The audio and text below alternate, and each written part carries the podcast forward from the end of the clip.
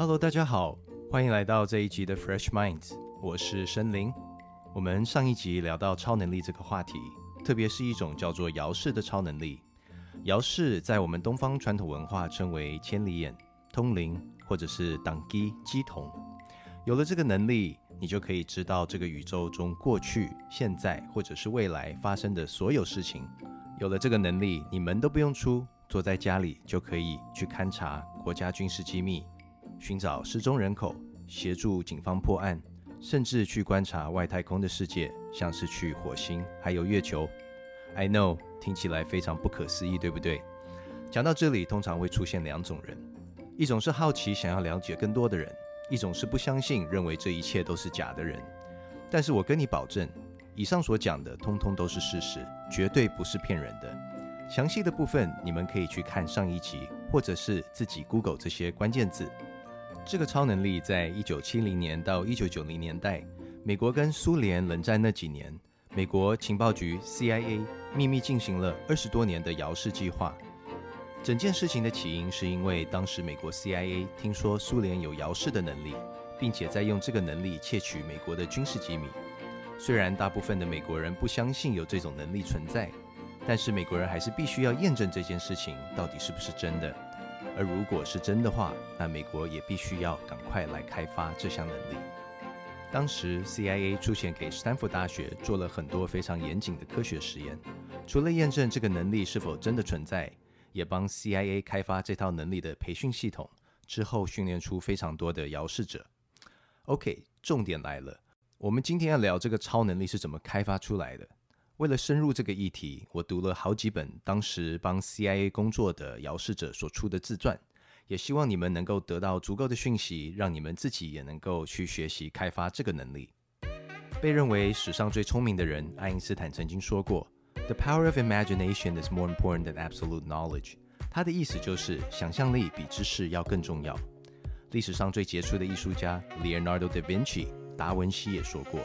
一名画家无论在创造什么作品，他都是先在自己的脑海中产生画面，才由他的手画出。所以呢，想象力是开发遥视超能力的重要关键。当你掌握这个能力，这个世界没有秘密，你可以看到任何时空的人事物。我们首先要介绍一位当时帮美国中央情报局工作的遥视者，他的名字叫做 Joe McMonagle。Joke McMonagle 在专案解密之后，出了书来描述当时的故事，以及开发这个能力的一些关键理念。在他出的书《Remote Viewing Secrets》，他提到，只要有人问他要怎么学遥视，他最简短的回答会是我们东方的禅修，也就是静心冥想、打坐的练习。Joke McMonagle 形容遥视者分成不同的等级，就好像跆拳道不同腰带的颜色一样。我们看看荧幕上的这些图片，显示的就是不同腰带等级的成果。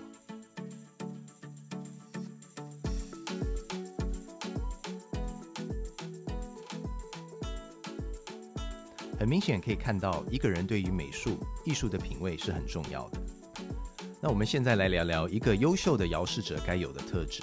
我们刚刚提到艺术天分是很重要的，这里包括了画画、素描等等。因为遥视的人都必须要将他们所看到的东西立刻记录下来。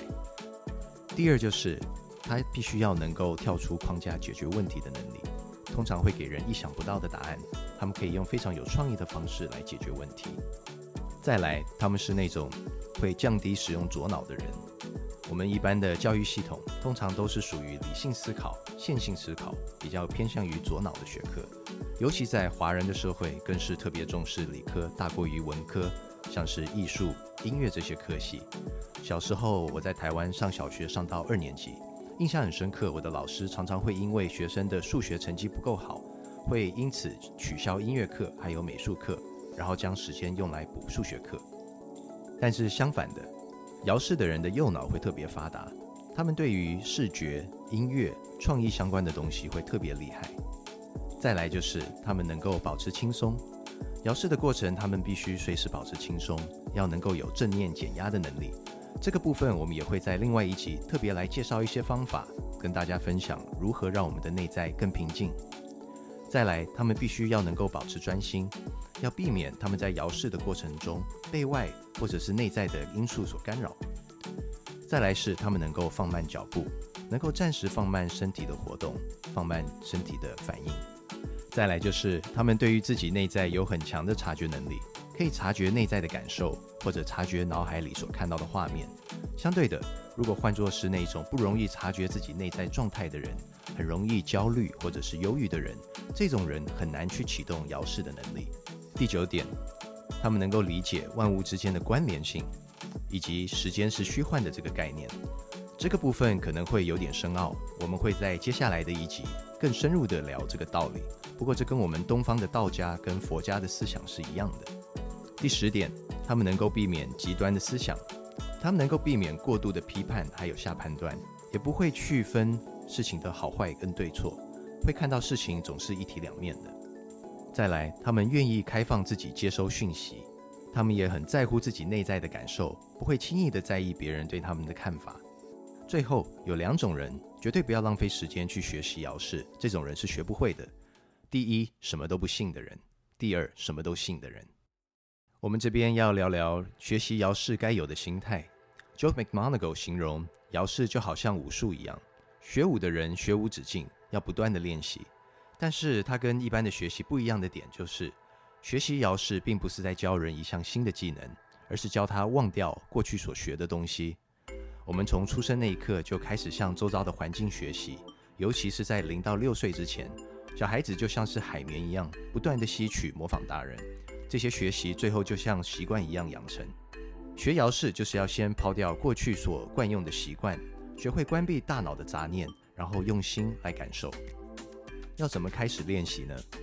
首先，先去找一个朋友跟你一起练习，确保这个朋友是那种希望会看到你成功的那种朋友。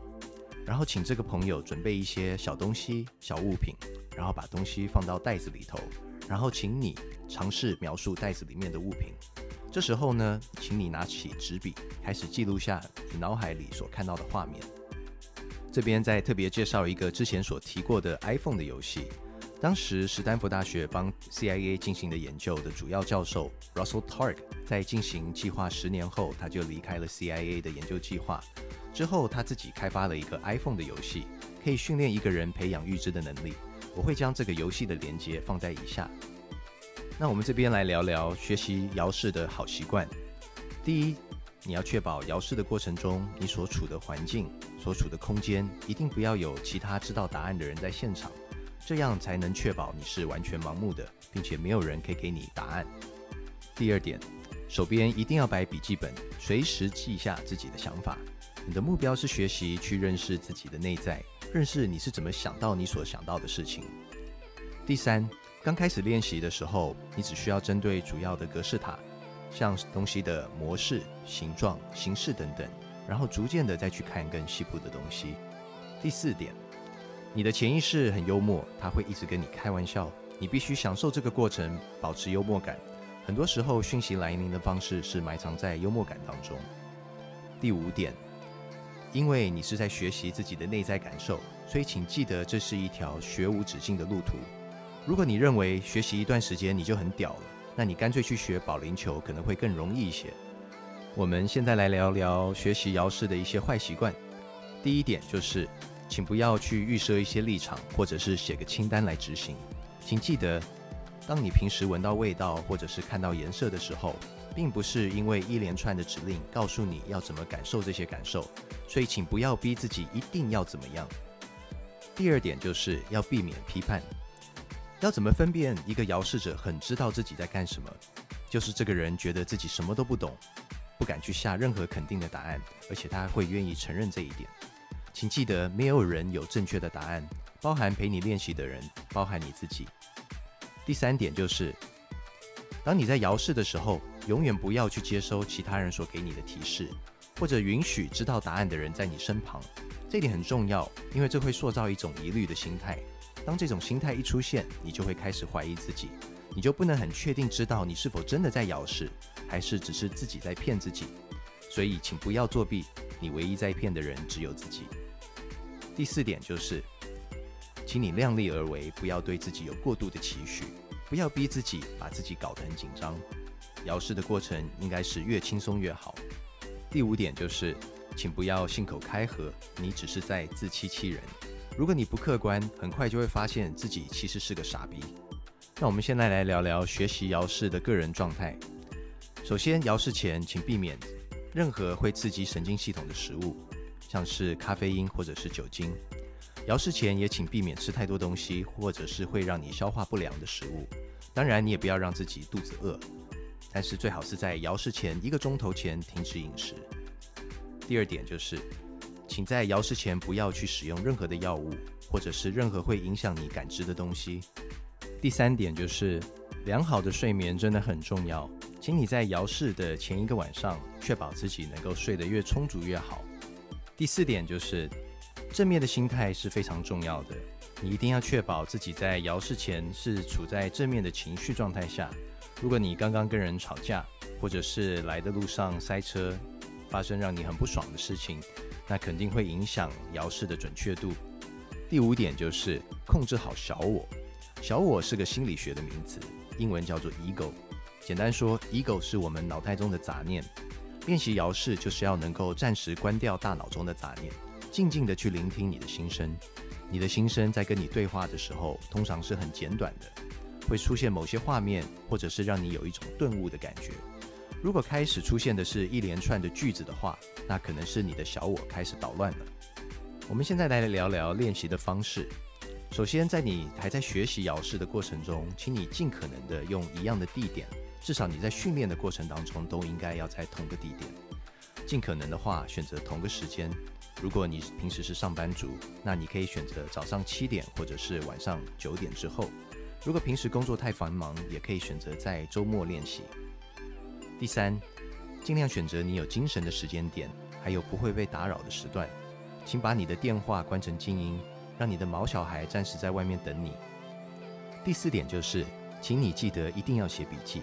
记得，所有被你想到的任何东西都很重要，对于细节要特别注意。第五点就是，无论你是在看什么东西，请你不要单一的物件花超过十五分钟，这个会是你的极限。百分之九十五的人初期在看格式塔都会比较容易上手，但是注意到细节就会开始变得比较困难。那这边还有一些其他练习的方法。清醒梦顾名思义就是清醒的做梦，我们很多人可能都有体验过，在梦境中其实自己知道自己在做梦。时常练习清醒梦的人会帮助增强摇式的准确度。Out of body experience，灵魂出窍这个能力是一个人能够超出他的肉体，让自己能够穿越到其他地方。很多人在濒临死亡经验之后都能够体验这种感受。美国的 Monroe Institute 就是专门训练人开发这个能力的学院。再来就是 meditation，长期练习冥想的人，摇式的准确度会越高。催眠是一种可以结合放松以及冥想的方法。催眠可以让人进入到一种意识状态，让潜意识更能够被察觉到。最后，我们要讨论一个最重要的话题，就是道德这个议题。从法律的角度指个人的道德观念，摇式的人都应该要遵守以德为本的原则，不要因为他们的言语去伤害到任何人。隐私这个议题非常重要，摇式的人不应该去侵犯他人的隐私，除非是因为法律的规定。Joke McMonagle 说：“如果有父母来寻找他们的孩子，假设这个孩子已经成年了，他就不能直接把孩子的讯息透露给父母，因为有可能孩子不希望被父母找到。这里当然也有例外，比方说父母可能担心孩子的安全，或者是心理不健全的孩子不见了，这都需要摇视者本人有基本的道德观念。Joke McMonagle 超过二十年的摇视经验告诉他一件事情，那就是。他永远无法确定答案是否一定正确，尽管他自己有多确定。通常，警方透过摇视者都只是为了取得线索，而并不是下任何的结论。所以，就算是在摇视的过程看到的讯息，看到一个人，或许他是一个儿童性侵犯，除非警方已经铁证如山，否则摇视者也不应该透过言语伤害到另一个人。我们这个社会对于性侵犯的看法，绝对会毁了这个人的下半辈子。所以，对于任何人的指证，都要特别注意。